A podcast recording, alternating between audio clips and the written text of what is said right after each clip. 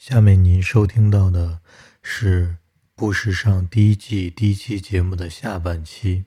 不时尚是小黄鱼播客网络旗下的一档节目。小黄鱼播客网络的节目还包括博物志、哈利播客和蒙台莎利，也欢迎您收听其他节目。那么就开始播放这一期的录音。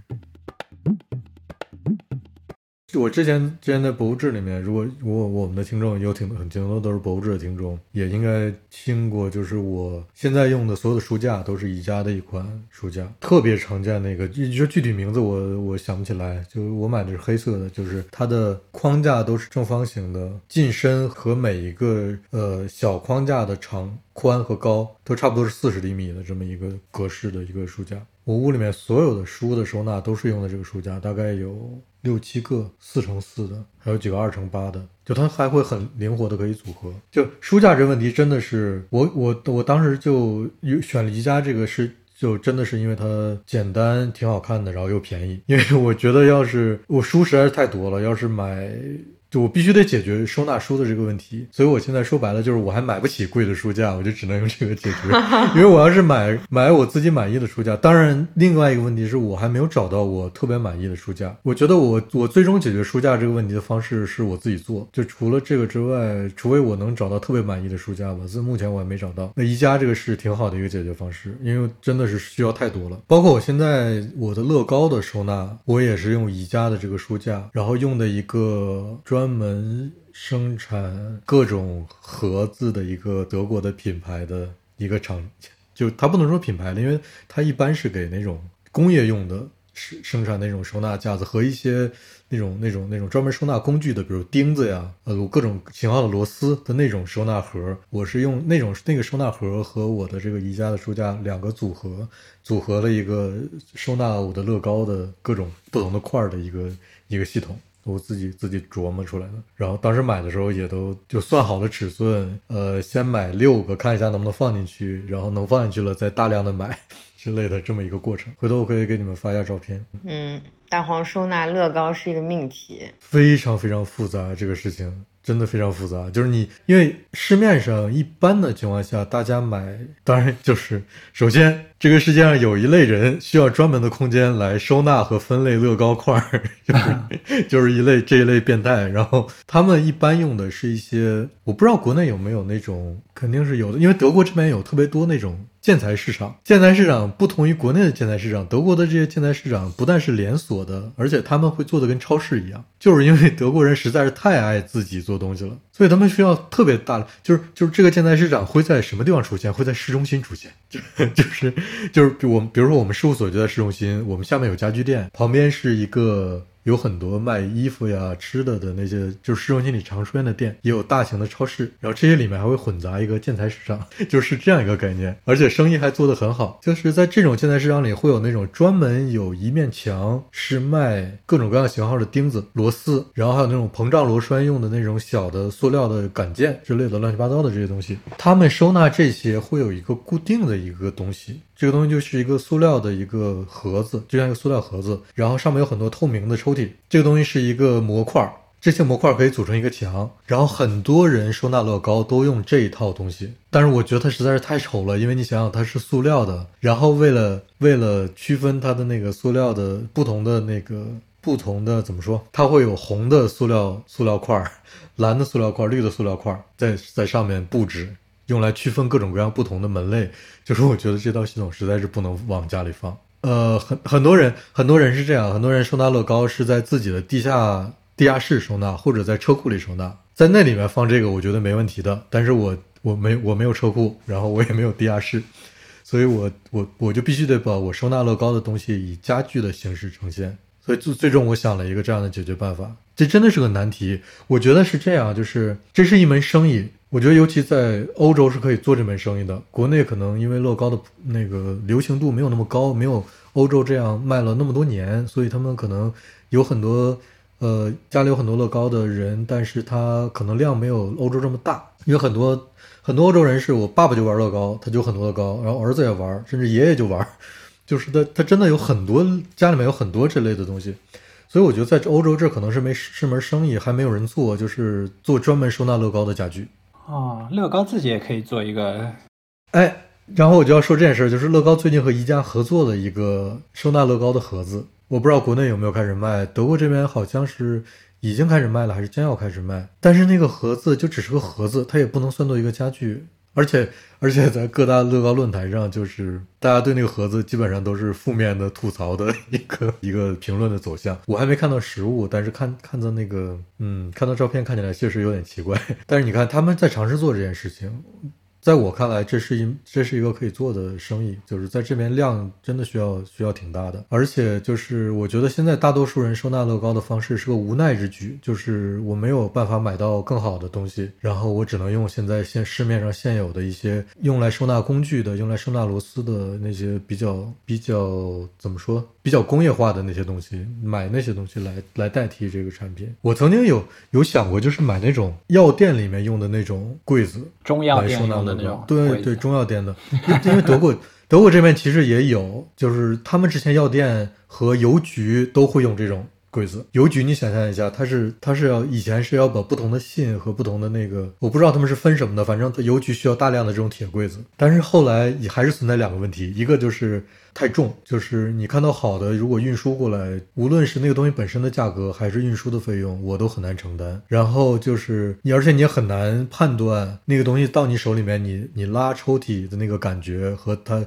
收纳那个感觉，究竟是不是你要满意、满你满意的？然后我周围呢，又又基本上看不到这类的商品。就没法实际看，如果邮寄的话，成本就很高，所以我最终反正综合考虑了一下，还是因为我现在立刻就需要这个东西，所以我就还是自己琢磨了一套解决办法，我觉得能够接纳的。甜蜜的烦恼。呃，也不是，我觉得就是个现实的、很很令人苦恼的烦恼。因为乐高在家里面的角色是挺有意思的，就它是有有些是可以当做一个装饰物，但是你要是有了太多了之后呢，它又会变成你必须得想办法收纳它，你不你没有办法把所有的都拼好，然后所有的都都摆在外面。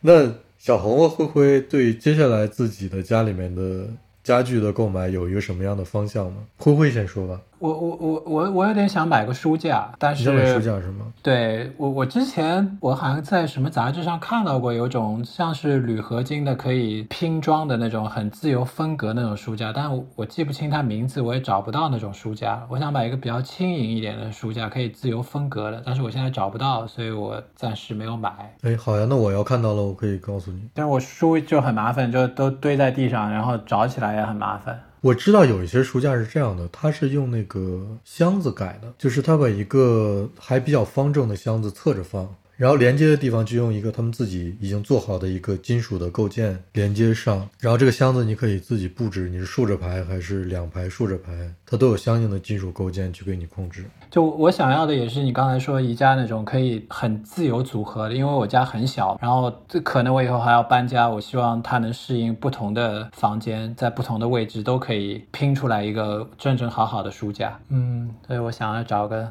这样的东西。我把我把我现在用的这个也发给你，你看看。嗯因为我现在用的这个，我真的是我很喜欢它的那种结构吧。就我搬家的时候，还把我原来家里面两个这个书架也搬过来了。搬过来之后，我大概又买了五六个，都布置在屋子里面。然后小黄现在的书架也是用的这个书架，只不过他用的是白色的，我用的是黑色的，我们两个用的是不同的颜色。嗯，你们有考虑过？你们有人在用 MUJI 的那个收纳的架子吗？那个？我跟你说，我我我我我也考虑过，但是我很快就放弃了一个原因是，呃，MUJI 的家具在欧洲卖的价格实在是太贵了。哦，它比国内价格应该跟日本差不多吧，比日本贵一点。比日本贵一点嗯是吧？它大概是它大概是国内和日本价格的至少两倍，所以从性价比的角度，我就不考虑 MUJI 的家具了。但是小红，你说的是 MUJI 的那套那套塑料的还是还是木头的那套收那个收纳的？就是它的结构是不锈钢的，你知道吗？然后你可以自己去选择那个面板，然后就它背面还有一个还有一个斜撑的那个是吧？对对对，然后你可以在背面或者是侧面就是装自己想要的组件，所以它其实可以变成各种各样的东西，也可以变成衣橱，也可以变成书架，我觉得灰灰可以个我觉得。是非常方便的。嗯，哦，它背面可以装东西。我一开始以为书会掉下去，就它背面是镂空的嘛，就是一个 X 的那个不锈钢你也可以装背板，它有那种啊背板，就不是说镂空的。嗯，啊。侧板你也可以自己架。但是我跟你说，灰灰，你不用考虑后面书会不会掉下去，书不会掉下去。因为我我家里面这些书架背面全都是空的，用了这么多年了，书没有一本掉下去过，书不会掉下去。嗯，别别担心这个。当然，除非你是真的会把书掉下去的人，就我现在也在犹豫这件事情，因为我我拿书放书都还会挺注意这件事情，因为我知道后面是空的。但你应该不会不注意吧？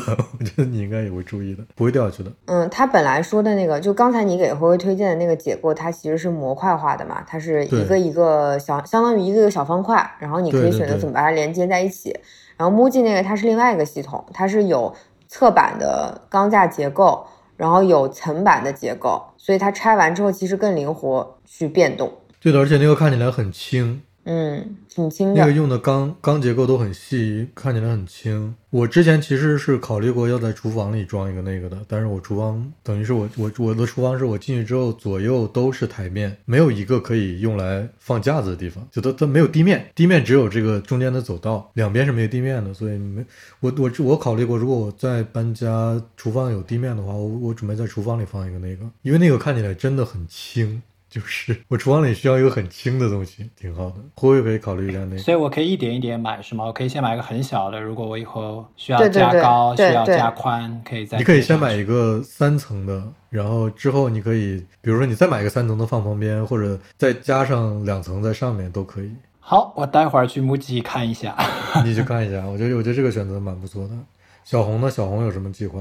我我首先要把我的椅子换了，因为这两个摸着它的面的椅子换了是吧？订书钉 说要把它换了。但是其实我现在买再买新的家具，基本上就是功能性的了，一定是因为我使用之后觉得我哪里差了一个东西。我就会加一个，就是说你现在家里面的家具已经饱和了，你买一个就需要换掉一个。呃，那也不至于。我我说一下我最近刚体验的一个东西啊，就是满足我功能性的需求的。这个好像也是应该是德国普遍的一个东西，我我不知道大黄知不知道。我就是我现在有一个呃，我们家呃，因为是没有餐厅这个结构的。所以我的客厅其实就是我的餐厅，然后也是我的办公的地方。我中间就是一个很长的两米长的大桌子，就是桌子是你这个空间的核心。对我在这个两米长的桌子上，我要办公，然后我也要在这个桌子上吃饭。那问题就变成像比如说电脑，或者是我的餐布、餐垫跟什么调料瓶什么的，它就会同时存在在桌上。我当功能切换的时候，它就会很麻烦。那我的桌子现在一部分其实就变成在堆积这些东西了，我就没有办法去使用了。我就需要一个东西，它能够灵活的把这些乱七八糟的东西，嗯，能够移走的，合理，嗯嗯，所以我当时就需要一个这样的东西，我就想说，能不能一开始我俩想说，怎么在桌子旁边加一个比它稍微矮？我猜一下，我猜一下，我猜一下，你买了个移动的柜子是吗？呃，差不多，我买了一个移动的餐车，就是不是柜子，就是比你桌面要低的那么一个可以移动的东西。对，然后它是一个。应该，嗯，我记得是德国的设计，或者是就也是那种，嗯，国外运回来的中古的东西。它是就是一个餐车，然后这个餐车它是可折叠的。你能想象一个可折叠的餐车吗？它的每一个层板中间是有一道缝的。它折叠完了之后，它不是一个就是非常扁平的状态，它是一个直角的，它就可以靠墙放。但是下面的有轮子的那个板儿还是平板是吗？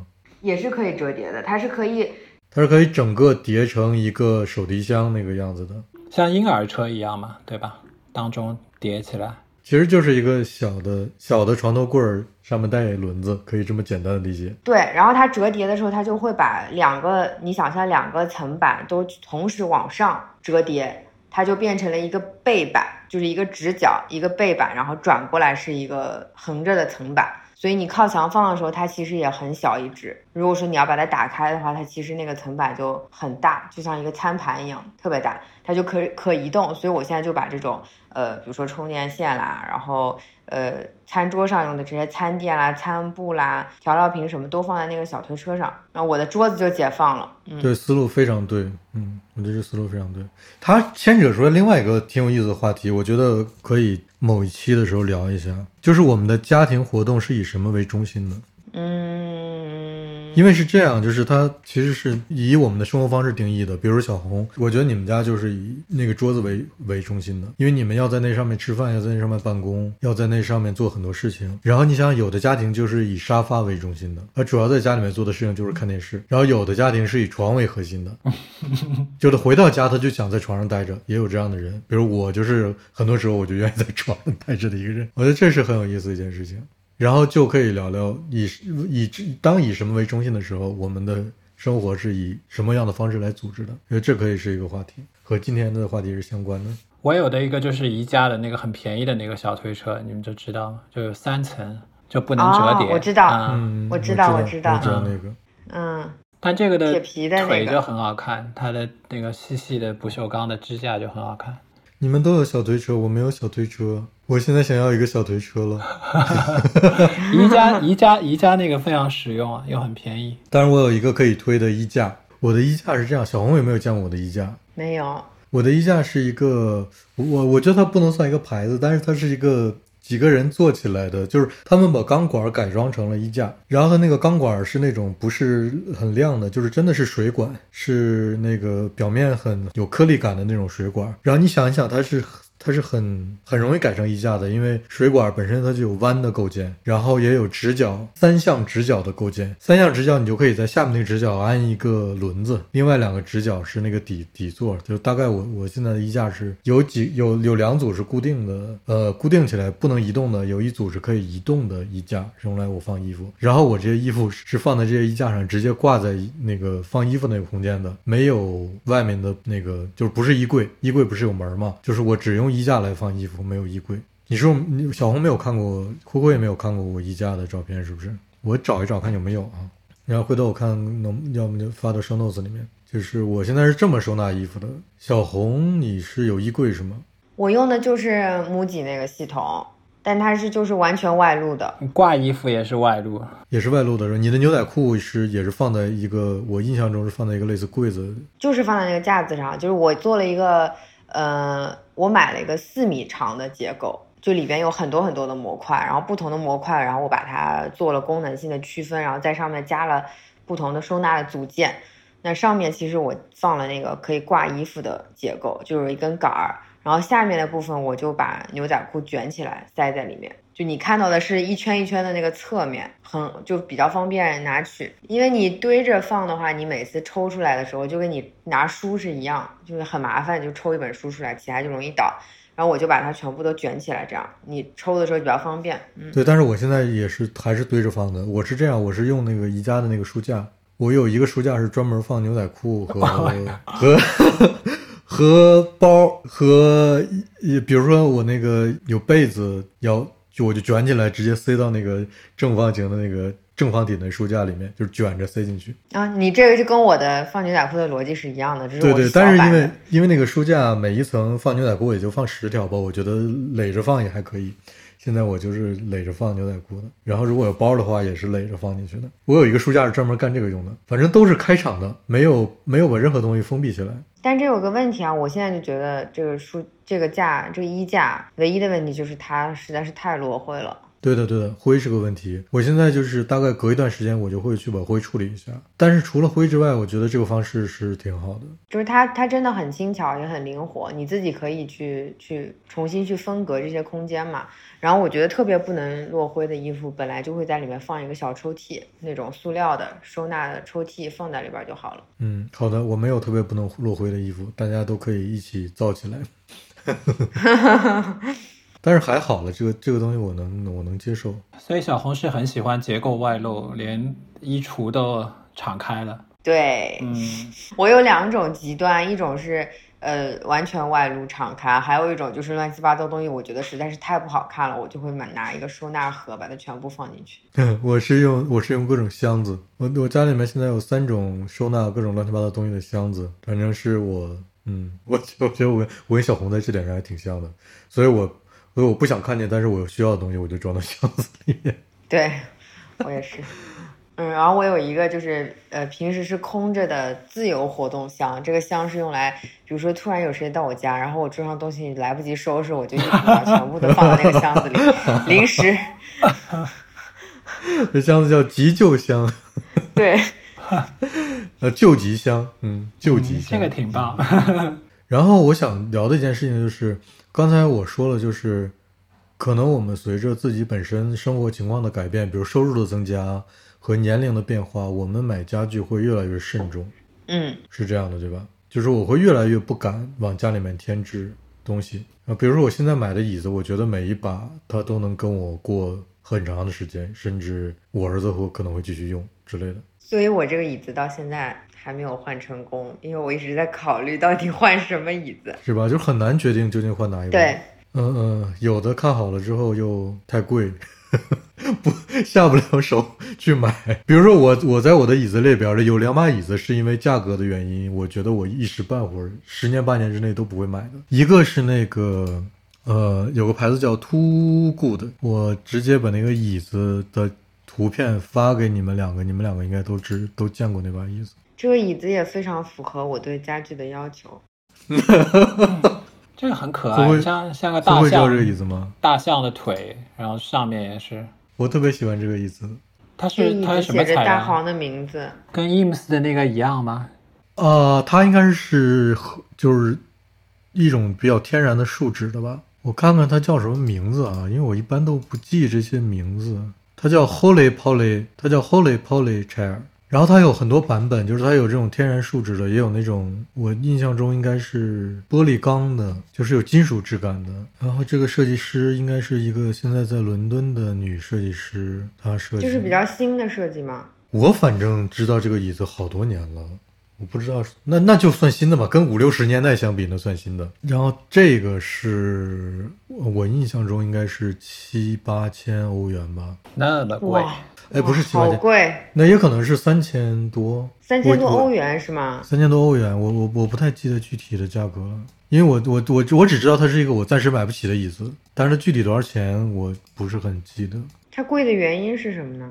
手工吧，我觉得。手工，但这个材料需要手工做吗？就是它这个，它这个比就是原始的这把哈，是需要先倒模，倒模出来之后要手工一直去磨它，然后把它磨出一个，就它那个模模具不是很精确，然后需要做很多处理。然后就是本来另外一个问题就是这个这个设计师原来是个艺术家，你要知道就是艺术家做椅子再卖给你就是这个价格，嗯，没办法。然后他现在和和一个意大利的，我印象中好像意大利的牌子合作了一个简版的，就是完全是塑料的，看起来也非常光滑的一个椅子，就是也是这个版的，算是它的平价版吧。但是那个质感我就很不喜欢，我就给我给你们找图片。我现在看你说的这个椅子的细节，我能理解它那个手工的那个感觉了，它不太像是直接脱模脱出来的。对，它很糙。呃，比如说这把就是贵的黑色的，我发了图了。然后这把就是它和那个家具商合作生产的一个比较便宜的简版的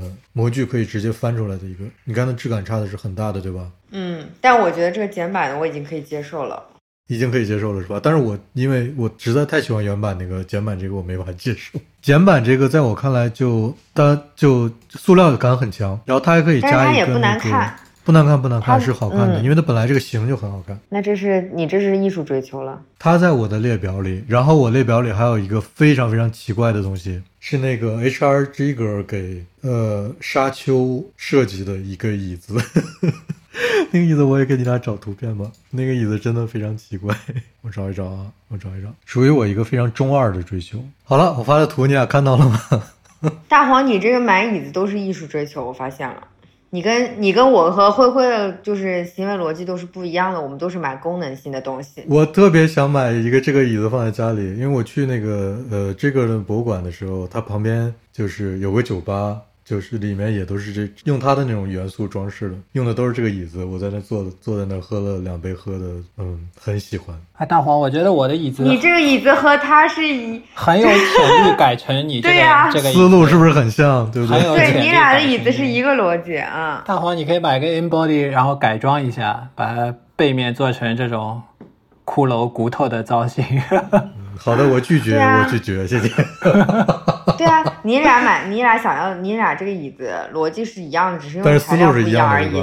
对，嗯只是材料不一样。。嗯，这个椅子现在是美国的一个工作室在做，就是他被好像是被授权了，是那个这个一个好哥们儿，然后他现在还可以做，需要定做，然后他给你做完了之后运过来，花费也是挺，我印象中好像也是三五千欧元吧，大概的样子。运运费我也不知道是多少钱，反正这个都是在遥远的列表里面，不知道什么猴年马月才能买的东西。大黄，你可以稍微补一下，我觉得你可以说一下，描述一下这个椅子，因为听众可能不是同步看着图片听的。这个椅子我我我会放在 show notes 里面，它真的很难描述。它是它是呃，这个给《沙丘》这部小说里面一个大反派设计的椅子。然后大这个大反派是个伯爵，这个伯爵就是非常的腹黑的那种人。然后给他设计这个椅子就是非常像一个上面有很多。骷髅和骨骷髅倒是没有，但是有一把是上面堆着很多骷髅头的。但是这个椅子的后背就是有很多那种像像脊椎一样的结构，完全外露的，而且完全具象的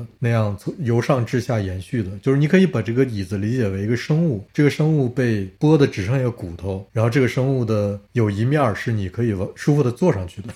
然后它的它的那个你能看到那个图片里有黑有上面银色那把椅子有黑的部分对吧？那个黑的部分是一个软垫儿，这个软垫儿其实它是设计成了一个舌头的样子，就是你是你你坐在上面的感觉就是你会你坐在一个奇奇怪怪的生物上面。然后我们刚才为什么说大黄喜欢的这把椅子跟灰灰的椅子逻辑上是一致的？因为灰灰那把椅子的结构也是这样的，它背后其实就是模仿了人的脊椎里面很多模块的这个结构，然后用其他的材质去去制作，然后上边前面也是一个软垫，所以嗯其实跟大黄说的这个骨骼感是一致的。是一致的，嗯对，非常像，太像了。嗯，这些椅子都会都会发在 show notes 里面。会不会你找一个你那把椅子就是你家里面的样子，不要给我找个绿的，然后我们放在 show notes 里面。对，嗯然后只是大黄的喜欢的这把椅子是用同一材质或者比较少的材料做的，然后灰灰那把因为选用了太多材质了，所以让人心里很不，就让人视觉上不是很舒服，让我和大黄视觉上不舒服 我坐着舒服就行了。你怎么知道我不舒服？我不舒服，你问过吗？我感受到了你的不舒服。呃，好的，嗯，对的。然后我这把椅子是应该是直接翻模的，其中绝大部分的一部分，主体部分应该是翻模做出来的。哎，我还是想，我想问一件事情，就是你们你们觉得，你知道 USI 啊 USM 那个柜子长什么样吗？德国这边用的还挺多的，它的核心概念就是一个金属球的杆件连接不同的钢结构，啊，我知道，是它的核心概念。你知道这个柜子吧？会不会知道知道这个柜子吗，？这是这是嗯文艺界的名家具。对的，对的，就是我对这个柜子一直有一种，嗯，就是我想买又买不下手的感觉，我不知道为什么。对我也是。后来就是因为我们事务所秘书的那个前台那个地方就放的，我们事务所我觉得应该说一下，就非常奇妙的一个买家具的结构，也很有意思。就是因为老板很老了嘛，他已经过了八十了，今年是过了八十岁生日，所以他这个事务所已经存在了大概你想你想想吧，可能至少也有四五十年吧。然后他八十年代的时候一定很有钱，因为八十年代的时候所有建筑事务所只要有活都很有钱，因为那个时候是手绘画图。手绘画图的年代，建筑师非常富有，跟现在不一样。现在在电脑已经解决了绝大部分，就是手绘画图是有门槛的。手绘画图的那个门槛，在电脑时代、电脑绘图年代已经完全被打破了。就是你的线画的好不好看，直不直，你能不能在头脑中构建出所有的东西？就作为建筑师来讲，你能不能在脑中构建出所有的东西，然后手绘一次把它完成？这都是非常有门槛的。但是现在你因为可以在电脑上可以随便改线，你可以随便定义，这个事情就已经变得简单多得多。多的多了，所以说能做建筑师的人变多了，整个我们需要建筑师的这个市场的规模也都变大了。所以说这建筑师已经没那么有钱了，但是在八十年代，建筑师是非常有钱的。就现在我们公司的地下室还有那种特别多的架子，用来收纳八十年代的图纸。你可以想象一下，就跟那个呃对角巷里面卖魔杖的那个商店一样。一模一样，我跟你说，我给你发照片，真的，一模一样。它那个手每个图纸都是在一个小的那个盒子里面放着的，你需要把那个盒子一个一个抽出来，然后打开那个盒子，才能看到里面成卷的那种手绘的图纸。我现在只要是如果我是在公司，如果去地下室，如果我有时间的话，我就会随便抽出一卷图纸来看一会儿，非常非常奇妙的感觉。就是你想想。四十年前的图纸，在在尘封的地下室里以收纳魔杖的方式 收纳着。我觉得我们公司那个时候一定非常有钱，因为我们现在。公司里面的主力的家具，全都是一些八十年代买的家具，然后都是那种，比如八十年代的 Vitra，是我们会议室里面的整个的椅子的系统都是那个十几把，然后还有几把已经用旧的、坏了的摆在地下室里等待着修。那个椅子现在其实是个基本款，很多学校都在用，但是学校我估计就是我以前上读读建筑的那个德国的学校，它的。我印象中，学生用的工作椅也是那个椅子，那个椅子不便宜的。Vitra 现在给给它的编号叫 DCM，这个椅子不便宜，这个椅子七百八十欧一把。然后我们公司会议室用的都是这个椅子，而且是八十年代的这个椅子，不是现在这个椅子。然后秘书那个那个前台用的是八十年代一个 UCM 的系统，但是红色的，挺难看的。但不管怎么样，我们公司迈入九十年代和千禧年之后，开始买入的家具都是那种，我觉得是家具城买的那种了。就是我现在做的工作，我们做。的椅子都是那种，嗯，没有什么设计师，就是一个很舒服的坐的椅子而已。呃，然后这个事情也挺有意思的，因为它等于是说，说明我们事务所到了千禧年之后就没有那么多钱了。你这个椅子，你知道叫什么名字吗？很有意思，可以说一下。这个椅子叫 photo，呃，叫 potato chip chair，也是那个 IMS 设计的。对啊，对啊，是 IMS 设计的。对啊，它叫 potato chip chair，potato chip。对，所以很有意思。它这个形状就很像薯片，它叫 potato chip。对对对对，是的，是的，是很像。呃，很多大学都是用的这个椅子，但是你想，大学都几十年了，他们就很早买的这个椅子，一直用到现在。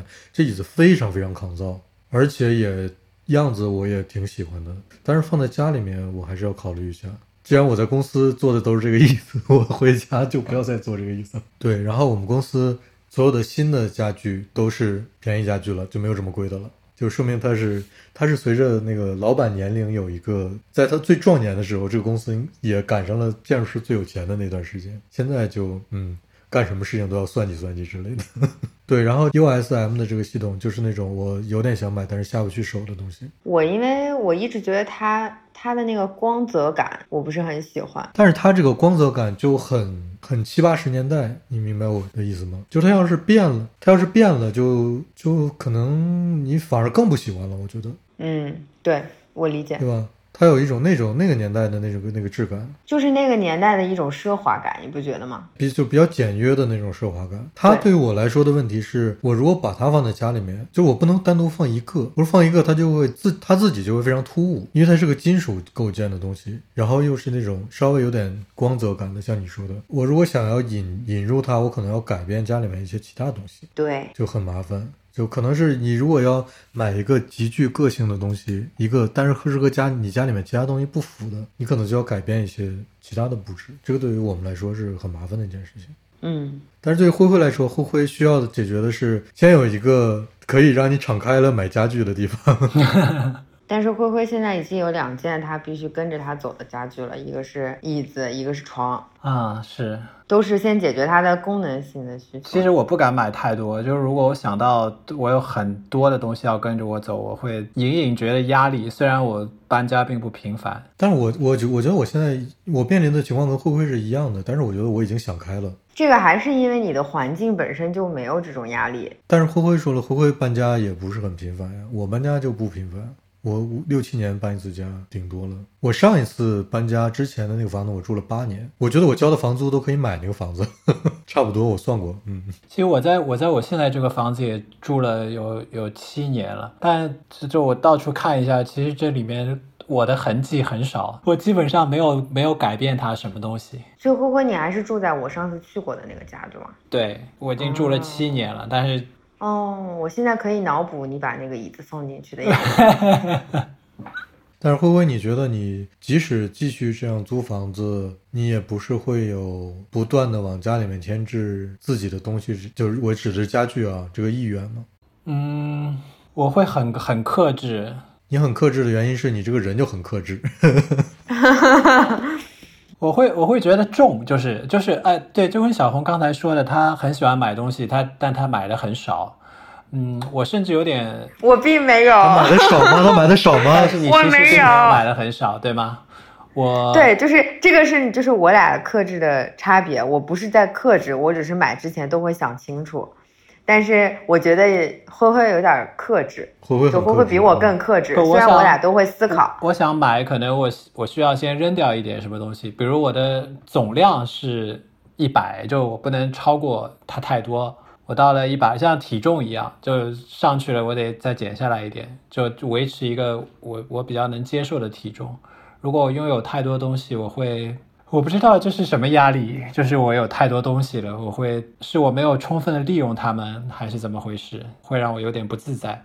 我觉得，我觉得慧慧说那个就很有意思，就是在他心里面有个量，然后那个量不能超过，超过之后就会觉得重，生活就会觉得重。我觉得这是很有意思的一件事。对，虽然虽然我并没有想怎么样，想随时就走，但是好像有一种生活，就像在旅游的时候，你有一个包可以把自己所有东西都装起来，就可以走的那个那个感觉，那个心理暗示，挺挺爽的。我我觉得，我觉得我我有的时候也想这样，但是想法一出现就破灭了。我得需要一个房子跟着我走。好的，关于家具，我们还有什么需要补充的吗？就是刚才说到宜家的时候，其实灰灰之前也提了一个点，其实就是那个正版盗版这个事儿，对吗？其实你说到宜家的时候，你我最先想到的一个点，不是它的实用性，我最先想到的一个点就是它，就是我其实想讨论那个版权之间的界限的问题。我是很好奇啊，你是说宜家有很多东西其实都是把很多经典的设计稍微改了改，然后再来生产的，对吗？对，就是刚才你们说的，你们喜欢的那些椅子，其实宜家都有。都有宜家的版本，就是你想你想买的那个 Carl Hansen 的那个那个椅子，就瓦格纳设计的那一把，那个其实就是有宜家版本的。其实很多的设计都有宜家版本的。其实你我不用想到具体的啊，但是印象中确实是这样的，很多椅子都是这样的。还有一个很经典的那个宜家，它开始做那个，就是 Louis Poulsen 有一个那个椅子，那个 PH 几，宜家也有很多一层层叠叠的那个灯。啊啊，对对对对，嗯嗯，就阳极灯是吗？对，那个宜家也有，其实宜家一直在做这种翻版的经典的设计，但是其实购买它的人可能一半吧，甚至以上都不知道这些设计的来源。我我觉得，我觉得大多数人都不知道，因为大多数人去买宜家，并不是去买设计的。嗯，就我们买宜家的时候，我那我反正我有一个买宜家的时期，就大概那么十来年，我也不是奔着设计去的，我也是进去之后看到，哎，什么看着舒服我就买了。因为我那时候的经济能力还没有到说我能够挑设计的那个那个阶段。只是我后来在思考这件事儿，就是到底这个模糊的界限在哪儿？它到底涉不涉及这个侵权的问题？因为它在视觉上看来，它已经是非常明显的在抄袭了。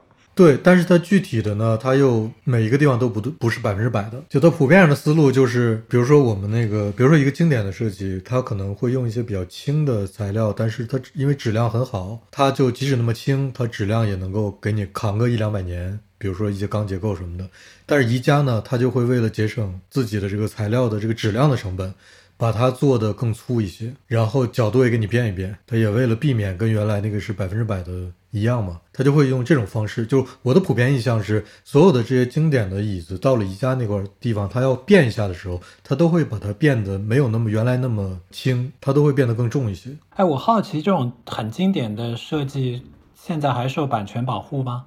我我的印象中啊，是是有的，这些设计师会把自己这个产品的这个授权，有的是当时就卖给了某些公司的，呃，有的是这个公司还会转来转去，就是授权会转到别的公司，但是应该是都有授权的。如果你现在要生产一个以前设计师设计的东西的话，你都是需要买授权的，而且这个授权是很贵很贵。但它是。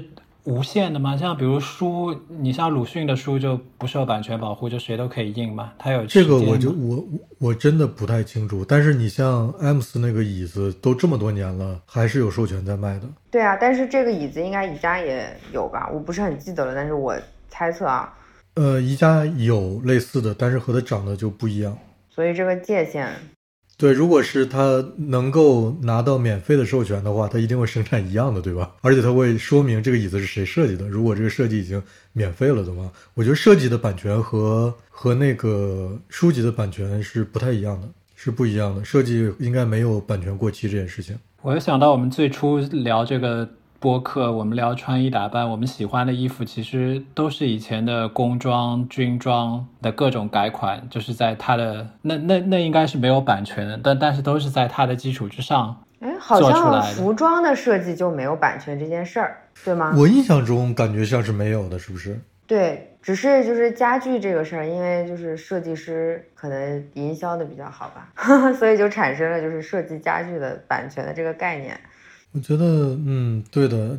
那你要说建筑有没有版权呢？很难讲，这件事情很难讲的，因为他可能，因为我以前我有些认识的人经历过什么自己的图纸被偷用之类的这种事情，就有的甲方很不讲究，把你的图纸就拿去用了，盖出来一个一模一样的房子，这种事情是有的。但是你，你让法律追溯，很很难解决这个问题。对，这很麻烦。就是建筑图纸能注册吗？注册版权好像注没听说过这种事情。这个事儿其实一聊聊的特别大，但是我觉得本身这个大家对这个版权的概念，其实就是跟你这个品牌或者是你这个设计师本身，你是不是能够把这个 IP 运营好。这个就最后决定了说，大家对这个版权是不是有这个概念，以及你别人复制你的时候会不会产生这个版权纠纷的问题。我一开始提为什么提到宜家的事儿的时候会讲版权的事儿，就是因为你发现，我发现啊，就是你在购买宜家的家具的时候，你会弱化版权的概念，你其实不是很在意这个品牌在不在抄别人的设计，所以这个就是宜家我觉得很厉害的地方。它可能跟我刚才说的那件事是同一件事儿，就是我刚才说我印象中一些经典的。椅子就就单独指椅子吧，被宜家化了之后，都会变得那个形状会变得有点有点重，有点粗壮。就是我觉得它宜家还是有一个自己设计这些家具的一个自他自己用的尺度和他自己那个材料的一些魔术的，他用这些。差不多一样的魔术和尺度去处理这些设计的时候，它最后都会变成我现在就一分钟之前刚发明的词叫宜家化。你看起来感觉它虽然有点原来原版的椅子，但它是个宜家的东西。嗯，但就是我我是嗯，对我说的还有一个点就是，呃，因为大多数人其实你不知道他在抄袭，那其实就没有没有这个就没有这两个是结合在一起的，就这个会变得非常非常弱化。对，但是还有一部分人就是像我们，因为我们可能已经知道一些经典的设计了。当你看宜家在做这些经典设计的时候，其实你并不反感。这个是我觉得宜家很厉害的地方，就是我本身知道这件事情，但是我对宜家不反感，因为我觉得它反而给我提供了一个，当我租房子或者是没有经济能力的时候，可以购买一个我类似设计适呃适合符合我喜欢的设计理念的东西。因为从归根结底上讲，宜家还是没有百分之百的抄袭这个东西，他还是把它用自己的方式重新做了一下。嗯，我再换一句话说，你看能不能理解我说的这件事儿？就是，呃，如果不是宜家，如果是一个其他的淘宝品牌，它在抄袭你喜欢的设计，即使它把价格做得很低，甚至质量很好，你可能也不会愿意去买它。但如果是宜家在做这件事儿，它会让你心理上舒服很多。就你宁愿买一个宜家的抄袭，你不会买一个其他的就是淘宝你不知道的厂牌的抄袭。它本身在抄袭的时候，它给你提供了一种一种保证。对你，我就我觉得是这样，就是你刚才说了反不反感的问题，我我没有想过这个问题，但是你说了之后，我想了一下，我也没有那么反感。也就像你说的是，它就是给我了一个很可靠的东西。虽然说我知道这个东西的设计是抄的，但是我觉得这个东西的实用性对于所有的人来说是好的。就它的实用，包括它的性价比和它整个的那个。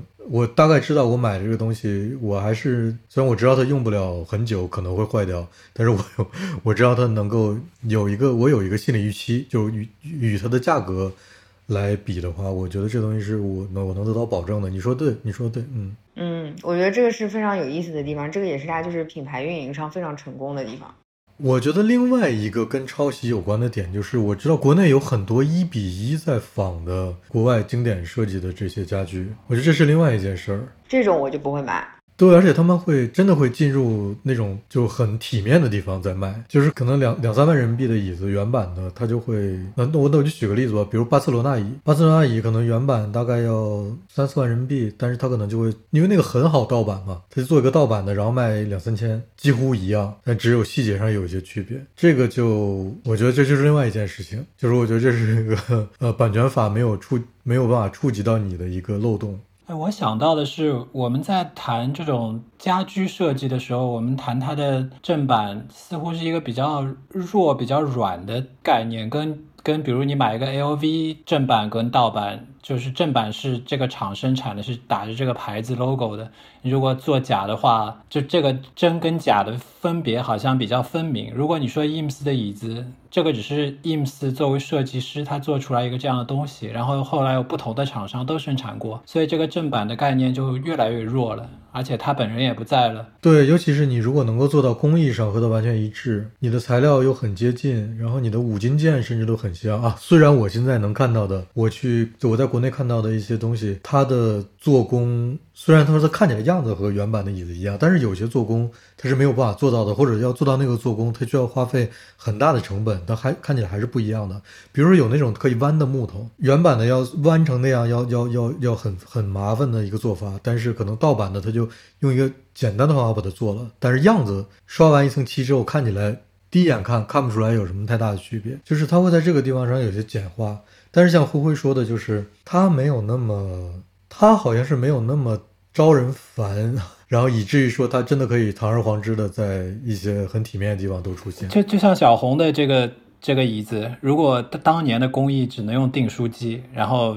只能做成这样，然后现在的工艺，如果有一个某淘宝小厂商可以把这个问题解决掉，那它居然是盗版的，那谁是把最好的、更好的椅子？你会选哪一把？这个就是你买家具的时候，你买的是什么？比如说我在租房子的时候，我就会接受它。那如果说我没有在租房子，我再买一个我想永久不是不是永久或者长时间留下来的家具的时候，我就会看，虽然它改进了，但它改进它的厂商是谁？这还是我觉得这就是就归根结底说到说回一个老问题，就是恋物癖的程度究竟到了一个什么程度？就是我我就是想拥有一个正确的东西，对吧？说白了是我就是想拥有正确的东西，因为还有更严重的，就是还有病情更严重的患者，是他一定要买当年的那一把。嗯，这是非常严重了，对吧？这非常严重的，就就是我说你就是我我觉得买家具，我觉得我现在我现在被授权的这些厂商生产的都不叫原版。真正的原版就是当年生产的一批叫原版，对吧？有这种人，这个我认可啊。所以后来我觉得，就是它的家具生产厂商本身有没有一个品牌化的行为，就是它给你心里一种就是保证，这个跟宜家给你的这种品牌化的保证是一样的。或者我换句话跟你说啊，比如说，嗯，IMS 这把椅子，我们现在知道授权的有呃 Vitra 和 Mamila 跟 Modenica，。你都有自信说，你你对他们都有信心说，因为他是官方授权的厂商，他不会改 IMS 的设计，对吧？那现在如果说宜家来做这把椅子的时候，他会做一点改动，但是宜我们所谓的宜家化的这种改动，也是一种品牌的保证，就是你觉得它的这种。改动你是可以接受的。那如果换了一个你不知道的厂商去做改动的时候，你不知道他会不会改了一个你特别在意的事儿。那那如果你看过实物，你对比过，你发现他改的更好了，那就是回到我为什么买这个家具。如果只是功能性的，那这个时候我就接受，我完全心里没有疙瘩。那你喜你你你喜欢 IMS 这个经典设计，但是你很介意它的用订书机的这个做工，但是有一个小厂商不知名厂商，他把这个问题改正了。对，所以就是如果说我买这把椅子只我买这把椅子只是功能性的需求，我一定会接受这个改进的，因为它会让我用的更舒服。那如果本身我买这个椅子只是因为我喜欢，我就是喜欢 IMS 的设计，那我就不会买改进的。这个就是刚才大黄说的恋物癖的程度。那你应该喜欢这个订书机的钉子。啊，这个我觉得这个老生常谈的问题。你你们看那个微信呃 QQ 群里面的这把椅子，它也是瓦格纳的椅子，它它叫 CH 零七，我刚查到的，它编号是 CH 零七。你看它那个下面那个弯的那个木头，原版的木头是用当时呃一个建筑师叫阿尔瓦阿尔托，他发明的一种弯木头的方式来。自从他发明了那个之后，很多家具厂都是用那种方法来制作木头了，就是发明那个工艺。呃，那其实是不是他发明的我也不确定啊，反正他当时是。用的比较早，那他们现在这个椅子的原版的就还是用这种方法做，但是国内的便宜的盗版的我见过，价格是原版的十分之一，不是这样的，就样子是一样的，但是那个工艺不一样，那个工艺就是。我我如果真的是我只有三千块钱的话，我也没办法下手去买那个工艺的椅子，就是我觉得做的还是不行。对它有有个问题是，它可能它本身品牌和授权可能有一个溢价的问题，但是你要看它溢价的多少，它可能它那个工艺本身就还是真的需要那么多价格才能做出来。它可能溢价个百分之三十，但是你如果要做一个价格是的十分之一或者五分之一的椅子的话，你就没有办法用到那个工艺。它有一个这个问题，就是说白说说回来，就是它嗯，很多椅子它之所以成名，还是因为它工艺已经到了那个，就它不它不是卖的一个样子，它很多时候是工艺和和结构的问题。大黄，我想买的那把椅子，我发给你看过，你记得吗？也是 Carl Hansen 生产的瓦格纳的设计，是那个有点像牛角的吗？对，就是扶手那地方有点像牛角。啊，我找到了，呃，C H 八八那个编号。然后呢，嗯，我当时有看，就是同样的瓦格纳这个设计，不仅是 Carl Hansen 在生产，还有一个家具牌家具厂牌是那个 P P Mobler，知道吗？但是价格差了。很多三倍吧，但是我我觉得这个工我没有见过贵的那把，我见过 Carl Hansen 的那把，但是我逻辑上看了一下啊，这个设计我没觉得工艺有什么难的，就它这个工艺没有什么难的，它可能就是那个牛角的那一块儿，可能需要一部分手工打磨才能做出来。嗯，这把可能 Carl Hansen 的这把可能比如说五千左右，然后那 P P Mobile 那个可能要一万五左右，我觉得这个溢价对我来说就是挺高的。但是主要是我也我也我也没理解它，嗯，贵的点在哪里？就是你之前说的那把椅子，就是像像像腿的那个，我我逻辑上我是理解的，一个是直接脱模的，还有一个是手工打磨的嘛。但是这样啊，我我这时候要说一个很玄学的东西，就是这两把椅子，就是你刚才说的这个 CH 八八五千的和一万五的摆在你的面前，实物摆在你的面前。你可能还真的能够看出两者的区别，就这两者区别可能会真的让你值，让你去花一万五买另一把，因为这这是我的一个就买家具的一个经验，就是我有的时候会，有的时候会，就我会经历很多那种过程，就是我我觉得这个椅子，哎，真的挺不错，照片拍的，然后各个各个照片拍的都不错，但是我看到实物之后，立刻就决定这肯定不行，就是有的时候照片很难够很难让你真正的判断一个家具你喜不喜欢。我之前也很喜欢一个沙发，是个一对法国设计师前两年才设计的，但我图片我就不发了，因为那个沙发我有一有一次偶尔在柏林的一家家具店外面扫过一眼，我扫的那个一眼的瞬间，我就决定这个沙发肯定不能买。就我对家具的印象是，你一定要就是你可以有一个列表，但是你要看过实物之后再决定买不买。嗯，照片和实物的差距会很大。它的那个差距往往是，往往是你在空，因为家具是个空间的东西嘛，你往往是在那个空间里，你才能体验出差在哪儿，在那个空间里，你才能感觉到这个东西究竟适不适合你，是不是你想要的，真正是照片里看到那个质感。因为照片毕竟是个二 D 的东西，但实物是一个三维空间的东西，那这是很重要的。我觉得这是一个选购家具必须要做的事情，你一定要看到实物。所以说，这也是我为什么我虽然有一个很明确的列表，但是我还是会每年圣诞节的时候到 楼下的家具店去看一下。你们究竟有没有我列表上的东西啊？同时又在打折，那我就拿回家。就是我还是还是要看到实物才能下手。好，那我们今天就录到这儿。好的，好，感谢大家的收听。嗯，欢迎大家继续收听新节目，不时尚的新节目。嗯，拜拜，拜拜，